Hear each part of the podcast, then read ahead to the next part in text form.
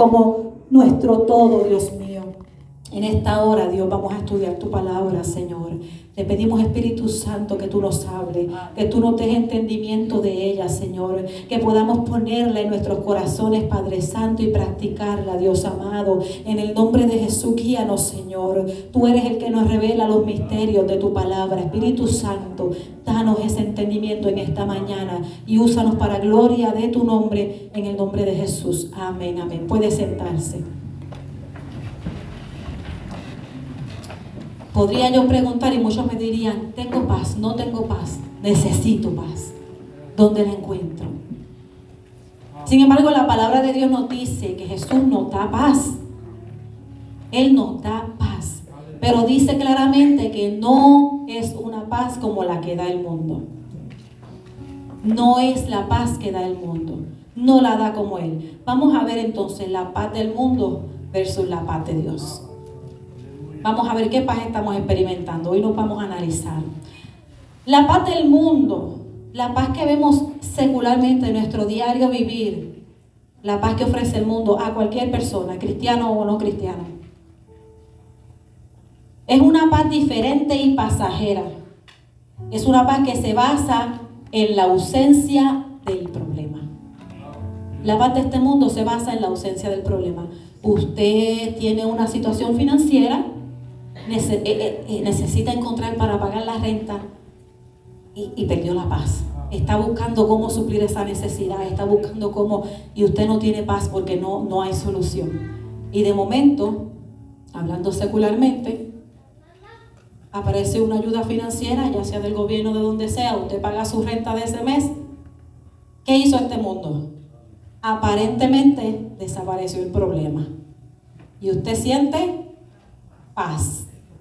Usted siente tranquilidad, usted hace, ah, resolvió el problema. Pero aparentemente se resolvió el problema. Usted tiene, otro ejemplo, usted tiene eh, un, familiar enfermo, una enfermedad, ¿verdad? Eh, que necesita tratamiento y que hace la medicina. Le da un tratamiento, estabiliza a la persona, hay mejores noticias, porque no, porque ya el colesterol se mejoró, se, estabilizó, todavía tienes que cuidarte. Pero eh, entonces, cuando la persona se estabiliza y ya lo dieron de alta del hospital, usted siente paz. Porque ay, ya lo dieron de alta, ya le estabilizaron. Pero el problema sigue ahí. Solamente se, se desapareció por un momento, se limitó por un momento. Esta es la paz la paz que experimentamos en este mundo. Esa es la paz de la que el mundo habla. La paz de este mundo detiene la situación temporalmente. La paz de este mundo resuelve el problema temporalmente, porque el mes que viene usted todavía tiene que pagar la renta. ¿Verdad que sí? Porque si la enfermedad le dieron tratamiento y lo estabilizaron, pero la enfermedad sigue ahí, temporalmente. La paz desaparece las cosas temporalmente. Y entonces esa es la paz de la que muchas veces nosotros estamos acostumbrados. Cuando el problema desaparezca, yo siento paz. La paz de este mundo se basa en la ausencia de problema. Ahí es cuando se siente paz.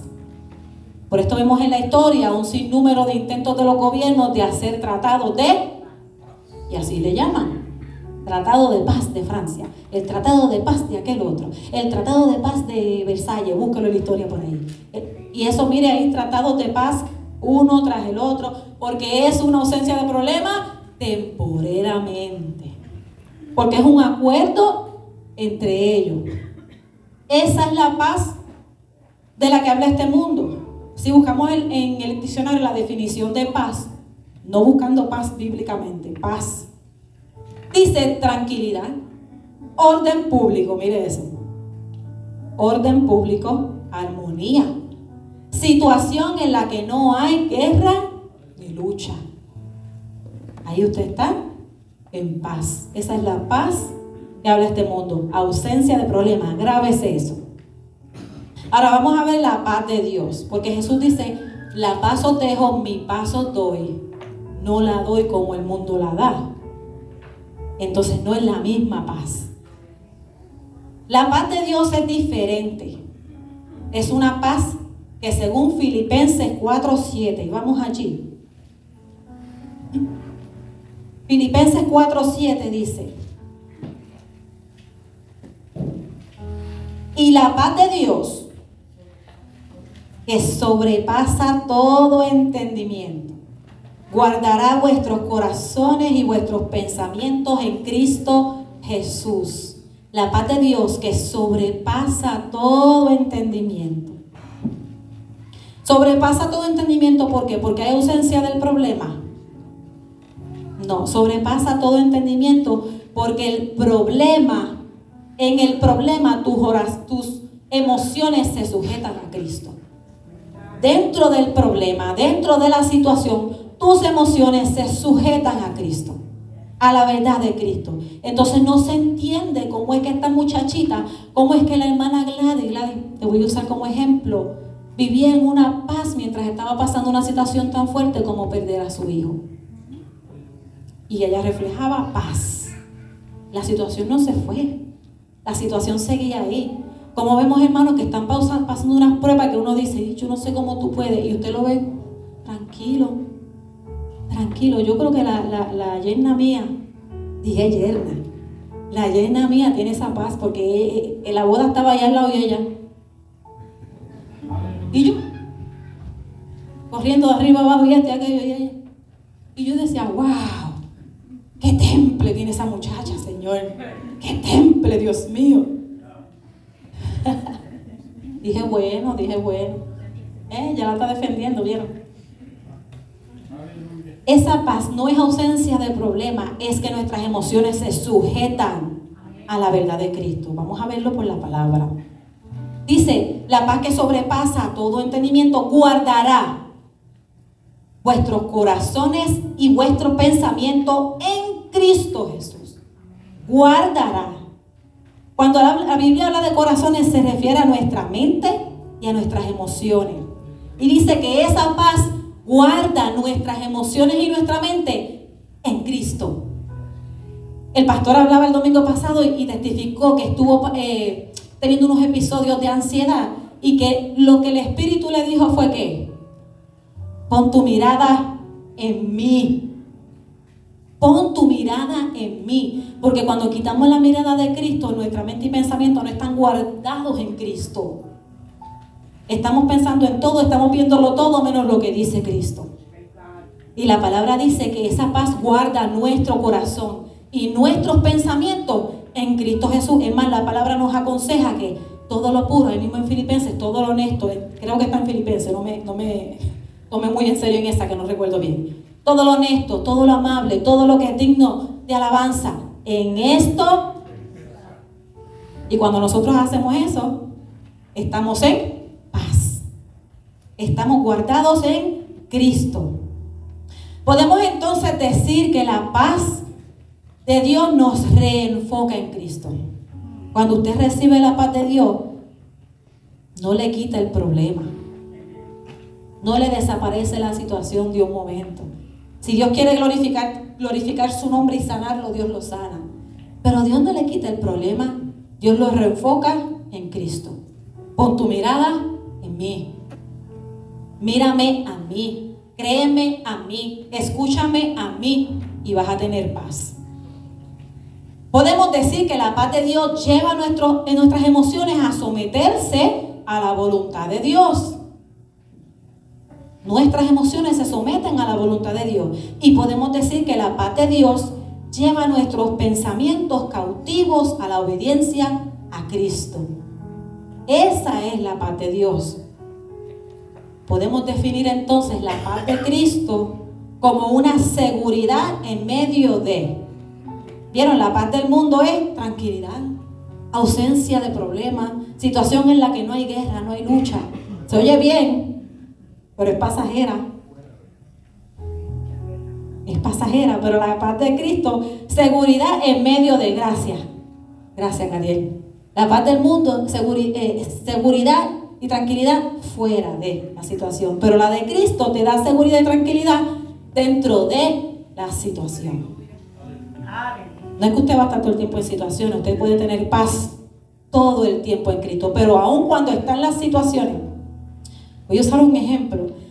Hace un tiempo atrás hubieron dos familias, estuvimos trabajando con dos familias, estaban pasando una situación bien similar, una situación bien similar. Una de ellas estaba agarrada de Cristo, una familia. Y dentro de la situación, la misma situación, estaban fortalecidos, estaban dependiendo de Dios, estaban esperando en Dios, tenían paz, seguían caminando, podemos decir, normalmente. La otra familia, en ese momento, después volvieron a los pies de Cristo, no estaban dependiendo de Dios en la misma situación. Y una persona me dice, dentro de esa familia, me dice, pero, porque las familias sabían una y la otra de la situación, que estaban en la misma situación. Y me dice, molesta, pero Dios se olvida de mí. Porque yo veo que esa familia está en paz. Y yo estoy pasando casi la misma situación. Y mira el reguero que yo tengo aquí. Ah, ah, en la misma situación. Pero unos tenían paz. Y los otros estaban que no encontraban qué hacer. ¿Por qué? Porque tenían su mirada puesta en Cristo. Porque la paz de Dios guarda sus corazones y sus pensamientos en Cristo. No es ausencia de problema, es seguridad y confianza dentro del problema. Esa es la paz de Cristo. El descanso en medio del problema. Puedo ver a Jesús durmiendo en aquella barca que las olas azotaban y que los vientos azotaban. Vámonos a Mateo 8.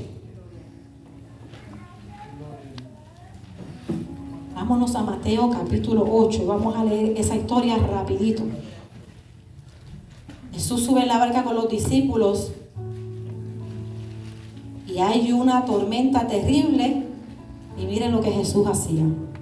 Mateo 8:23 dice, y entrando él en la barca, sus discípulos le siguieron. Y he aquí que se levantó en el mar una tempestad tan grande que las olas cubrían la barca. Pero él dormía. Las olas cubrían la barca. Óigame, yo busqué, hermano, a ver si es posible que un marinero duerma en medio de una tempestad. No, ellos están pendientes. Ellos están chequeando las velas, bajando las velas, subiendo las velas, moviéndose aquí. Vamos al frente de la tempestad, tenemos que ir de frente a la hora, tenemos ellos no duermen. Y Jesús en medio de la tempestad dormía. Él dormía y vinieron sus discípulos y le despertaron diciendo, Señor, sálvanos que perecemos. Él les dijo, ¿por qué teméis? Mire lo que le dice, hombre de poca fe. Entonces levantándose, reprendió a los vientos y al mar y se hizo grande bonanza. Y los hombres se maravillaron diciendo, ¿qué hombre es este que aún los vientos y el mar lo obedecen? Fíjense. Jesús tuvo que en ese momento quitarle el problema. Porque no habían aprendido a que la paz que Él da es la, seguridad y el descanso dentro de el problema. No lo habían entendido todavía. Entonces Jesús tuvo que decir, cálmese. Y le ordenó al mar que se calmara y le ordenó a los vientos que se calmaran porque no habían aprendido. ¿Por qué hombres de poca fe? Anteriormente, estos discípulos, si usted mira ese capítulo 8 más arriba, Jesús sanó un leproso, Jesús sanó el siervo del centurión, Jesús sanó la suegra de Pedro.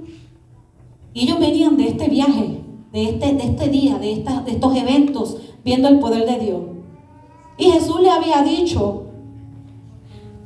en el versículo 18, Viéndose Jesús rodeado de mucha gente, ahí mismo en el capítulo 8, eh, mandó pasar al otro lado. Él les dijo, vamos para el otro lado. Ya Jesús había dado una palabra, vamos para el otro lado. Entonces ellos vieron esta tempestad y se les olvidó que ya Jesús había dicho que iban para el otro lado. ¿Por qué hombres de poca fe? Porque no supieron descansar, escuche bien no supieron descansar en la palabra que ya le había dado. No supieron descansar en la palabra que ya Jesús había dado. Vamos al otro lado. Por eso Jesús dormía. yo le aseguro a usted que aunque la tempestad no hubiera parado, esa barca llegaba al otro lado. Es más, yo le aseguro a usted que si los discípulos hubieran dormido con Jesús, la barca hubiera llegado al otro lado. Porque ya Jesús lo había dicho. Pero tenemos que aprender a descansar en la palabra que ya Dios nos dio. Aunque la situación se vea contraria, aunque la situación esté difícil, aunque el problema sea fuerte, descanso en la palabra. Esa es la paz que Jesús da. Esta es la paz. Ellos dejaron que la situación les robara el descanso. ¿Cuántas veces, cuántas veces las situaciones nos roban el descanso a nosotros? ¿Cuántas veces estamos de noche tratando de dormir y, la mente pensando en tantas cosas? Escucha lo, usted escucha lo que yo digo. La mente en tantas cosas, pero la parte de Dios dice que guarda mi mente, mi corazón en. Entonces yo no puedo dejar que las cosas me roben mi descanso, mi paz. Mi paz porque yo tengo que estar escondida en Cristo. Aleluya. Vamos un poquito más allá. Esto estuvo bien interesante mientras lo estudiaba. La palabra paz en hebreo. Usted se la sabe. Dígame. Shalom. El pastor me dijo ahí, no, no le voy a decir de lo que el pastor dijo. me habló yo no sé, yo eso no fue hebreo. Aleluya. La palabra pasa en hebreo. Shalom. Shalom. Como lo han podido traducir, porque es una palabra que no tiene traducción directa. Pero dice que como lo han podido traducir, shalom significa paz. Los judíos usan al llegar y al salir de los sitios como saludo, shalom. Shalom. Entran y le dicen a la gente shalom. Y salen y le dicen a la gente shalom. ¿Verdad? Parece que le están diciendo paz. Aún cuando guardan el, día de reposo, ellos dicen shalom shabbat. ¿Verdad? Esa es una frase que también ellos usan. Que viene significando reposo tranquilo. Reposo tranquilo. Shabbat es el día de reposo. Y, shalom es paz, tranquilidad. Entonces, cuando ellos unen shalom, shabbat, lo traducen a reposo tranquilo. Pero Jesús dice, mi paz os doy. Les doy mi shalom. Cuando usted busca, esa es la palabra que se usa en ese pasaje, shalom. Les doy mi shalom. Yo les doy mi shalom. Pero shalom no es solamente paz tiene muchos significados, es mucho más que paz. No tiene traducción directa como les dije. Dice que tiene que ser visto de una forma activa de paz. Tiene que ser visto como una forma activa de paz. Entonces cuando yo estoy en las situaciones, yo tengo que estar activamente escondida en Cristo. Activamente escondida en Cristo. Su raíz viene de la palabra shalem. ¿Y usted sabe lo que significa shalem? Completo. Completo. Entonces se concluye que shalom se trata, escuche, escuche, de sentirse completo. Shalom se trata, entonces Jesús dice, les doy mi shalom. Sentirse completo. ¿Qué nos está diciendo? Ay Dios, aleluya. Le doy mi shalom. Quiero que te sientas completo en mí.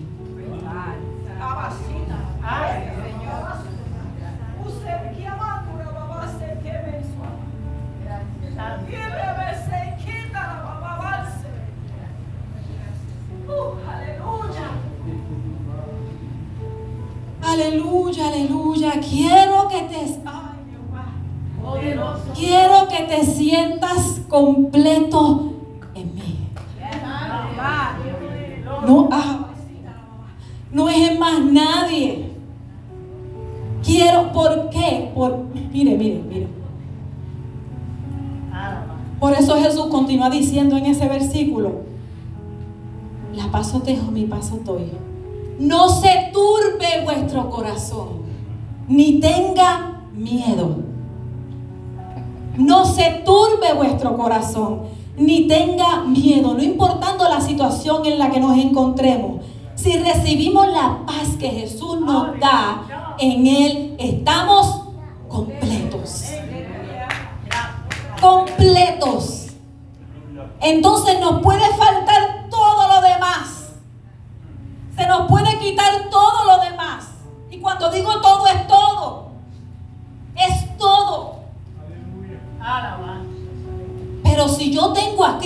su paz en mí, yo estoy completa. Aleluya. Es que eso es lo que Dios quiere que entendamos. ¿Se acuerdan? El domingo pasado les decía que es que nosotros tenemos un pedacito de Él aquí. Y cuando nosotros nos conectamos con el Espíritu Santo y recibimos esa paz, estamos... Imagínenselo así, Dios mío, a ver si, a ver si puedo llevarlo. Imagínense un rompecabezas que le falta una pieza. Y cuando usted se pega, papá, llenó esa parte del rompecabezas.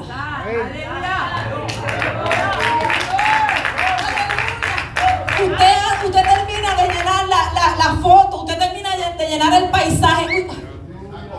Por eso es que el Espíritu Santo nos anhela, porque somos parte de Él. Aleluya, porque nos completamos con Él. Esa es la paz. Te doy mi shalom. Siéntete completo en mí. La paz que Él da no la da como el mundo, Él la da diferente. Él te hace sentir completo en medio de. Él te hace sentir lleno en medio de. Él te hace sentir tranquilo en medio de.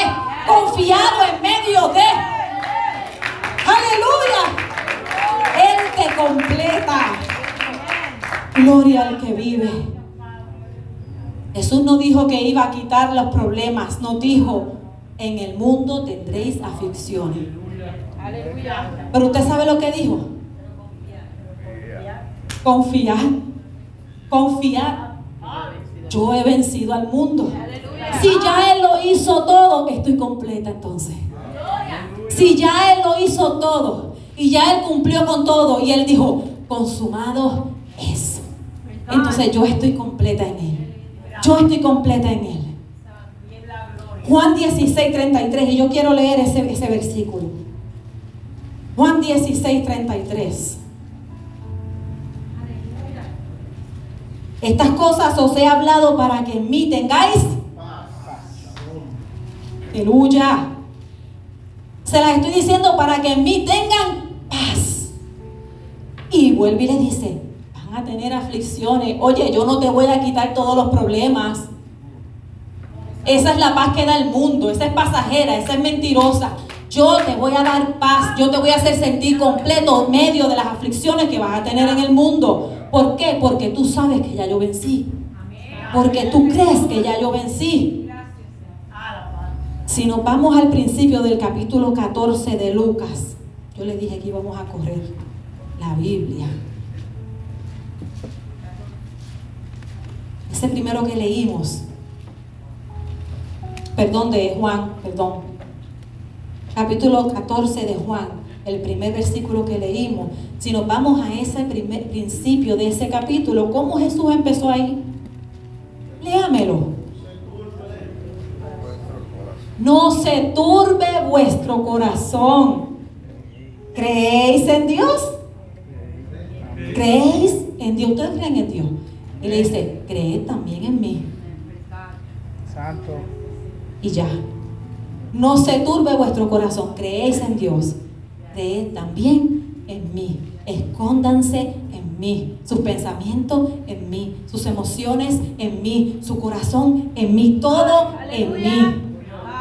Por eso Dios te dijo, pon tu mirada. Aleluya. Es que, es que Dios es perfecto, hermano. Él ya hizo el trabajo. Usted siéntase completo en Él. Siéntase completo en Él.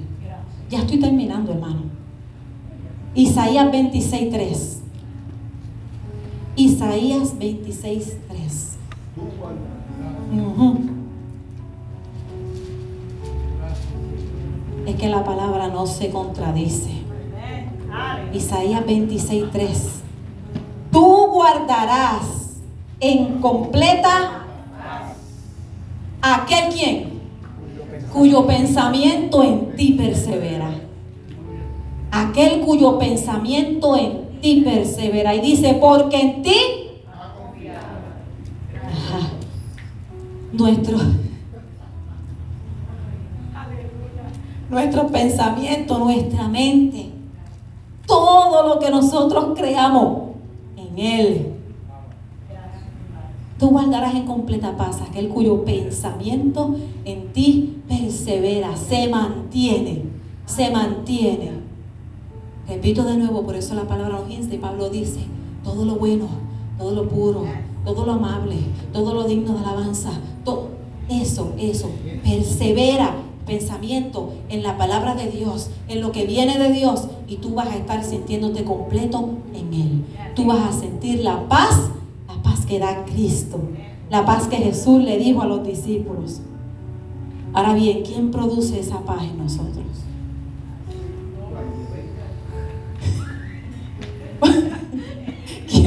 El hermano Gadiel está predicando aquí conmigo. Y yo no le enseñé por qué, ¿sabes? ¿Quién produce esa paz en nosotros? Esa seguridad, ese sentido, escuche, ¿quién produce ese sentido de pertenencia? ¿A quién? ¿Con, quién? ¿Con quién? ¿A usted lo sellaron con? El Espíritu Santo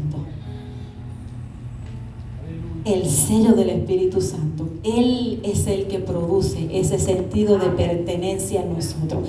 Él es el que produce ese sentido de estar completos en Dios. Por eso la Biblia nos dice que vivamos en el Espíritu, no en la carne. Porque si vivimos en el Espíritu, nos dice, anden también en el Espíritu. Y entonces nos vamos a sentir completos porque estamos, porque Dios es Dios es espíritu. Y la única forma de sentirnos completos en Él es viviendo en Él espíritu. Cierro con este. Vaya conmigo a Romanos 8. Bendito es el Señor. Yo no sé, hermano, pero yo sé que sí. Yo no sé quién. Pero yo sé que aquí hay gente que le están pidiendo paz a Dios. Hay gente que están pasando situaciones fuertes, problemas difíciles y están, Señor, dame paz, dame paz. Pero escucha, escucha, pedís y no recibís porque pedís mal. Dios quiere que tú sientas la paz. Pero Dios quiere que tú te sientas completo en Él. Y la paz que tú estás pidiéndole, Él no te la puede dar porque esa es la que da el mundo. La paz que tú le estás pidiendo al Señor, párame este problema, Señor, párame esta situación, Señor, deténme esto ahí. Esa no es la que Él da. La paz que Él da es que en medio del problema tú te vas a sentir completo en Él. Es que en medio de la situación y en el tiempo de Dios, Dios va a obrar a tu favor porque tú le amas, porque tú vives para Él. Hermano, no nos engañemos. Vamos a, buscar en la palabra, vamos a mirar la vida de los apóstoles, la vida de los discípulos. Hermano, esa gente vivía en problemas. Esa gente vivía huyendo. Esa gente vivía escondiéndose. Esa gente vivía en situaciones difíciles. Esa gente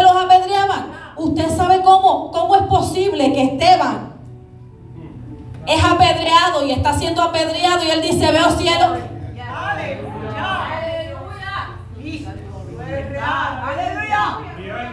Veo cielos abiertos, ¿por qué? Porque él no estaba dependiendo de la parte del mundo que le para las pedras que lleguen a donde él. Él no le estaba diciendo, Señor, pon, una coraza, pon un escudo aquí que, la, que las piedras no me lleguen. No, Señor, yo soy completo en ti.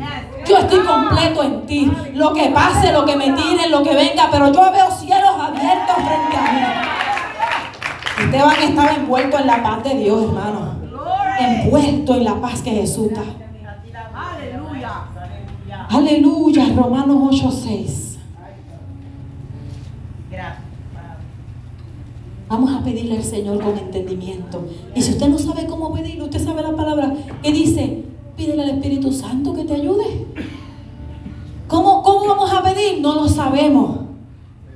Pero el Espíritu intercede por nosotros con gemidos indecibles. Entonces, hermano, no se sienta mal. Yo todo el tiempo que voy a orar le pido al Espíritu Santo que me asista en la oración.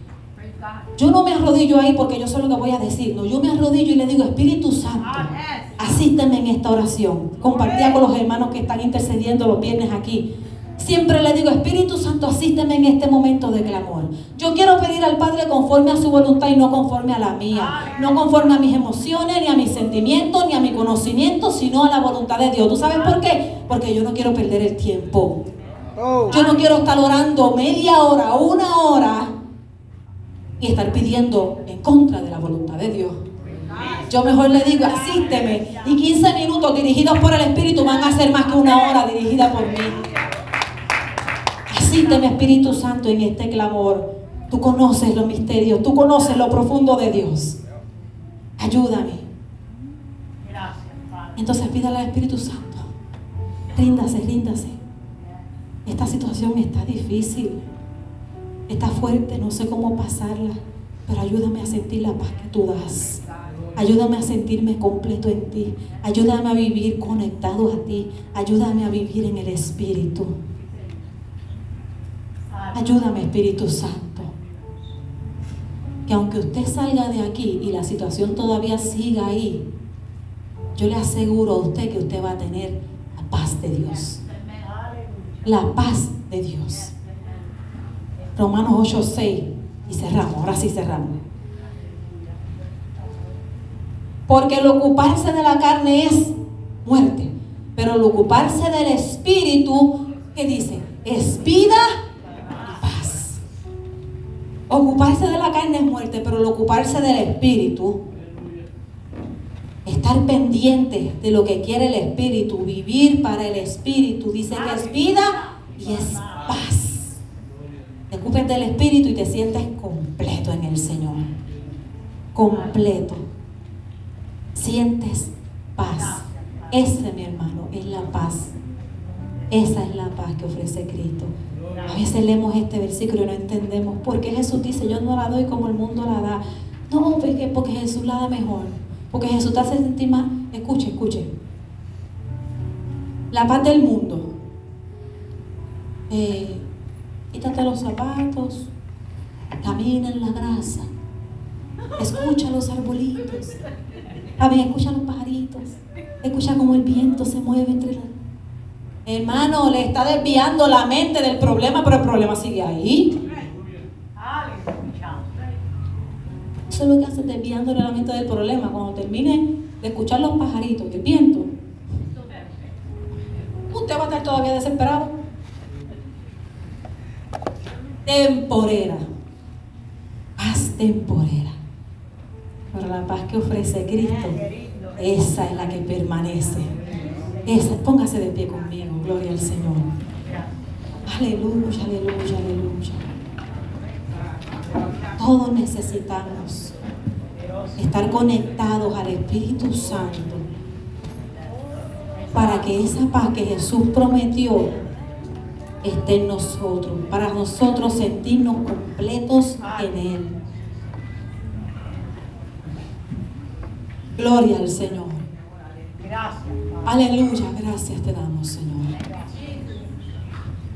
Aleluya. Yo sé, yo sé que hay personas aquí que, necesitan paz, que necesitan esa paz, que necesitan sentirse completos en Dios, que necesitan sentirse conectados al Espíritu, que necesitan sentirse confiados en Él. Yo sé que hay gente en este lugar que no confían en del todo en Él. Porque si confiaras del todo en Él, ya lo hubiera soltado. Pero hoy, hoy, si eso no está en ti, dile al Espíritu Santo que te ayude. Dile al Espíritu Santo, yo quiero confiarte todo. Yo no quiero ya manejar más las cosas en mi vida. Yo quiero confiarte todo a ti, Señor. Yo quiero conectarme a ti. Yo quiero vivir contigo. Yo quiero ser esa pieza que llena el rompecabezas y estar completo en ti. Ayúdame, Espíritu Santo.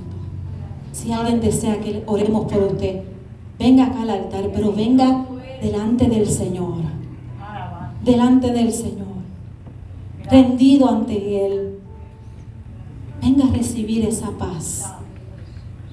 Y llévese esa conexión. Llévese esa intimidad con el Espíritu Santo. Cuando llegue a su casa, siga hablando con Él. Siga contando con Él. Aleluya. Siga buscando conectarse a Él. La paz que sobrepasa todo entendimiento. Yo sé, mi hermano, yo sé, yo sé que muchos de nosotros quisiéramos que mejor nos dijeran, venga al altar que Jesús le va a quitar el problema para que usted se vaya tranquilo. Eso, todo el mensaje fue lo que traté de explicar. Eso no es. Eso no es. Porque después de ese problema va a venir otro. ¿Y qué va a hacer? Y va a venir otro. Y va a venir otro. Porque en el mundo tendréis aflicciones. Porque en este mundo van a haber aflicciones. Entonces no se trata, no se trata de que se me quite el problema, se trata de yo sentirme completa en Él dentro del problema. Amén. Si alguien está en esta mañana, en esta tarde, en este lugar, y no ha entregado su vida, su corazón a Cristo, abrimos el altar, le hacemos la invitación para que usted entregue hoy su corazón a Él, para que usted le reconozca como su Señor y Salvador y para que usted pueda experimentar, no conocer, no información, experimentar a Cristo en su vida y experimentar todos los beneficios que trae. La paz en medio de las situaciones. Aleluya, el altar está abierto. Nuestro pastor con nosotros. Señor.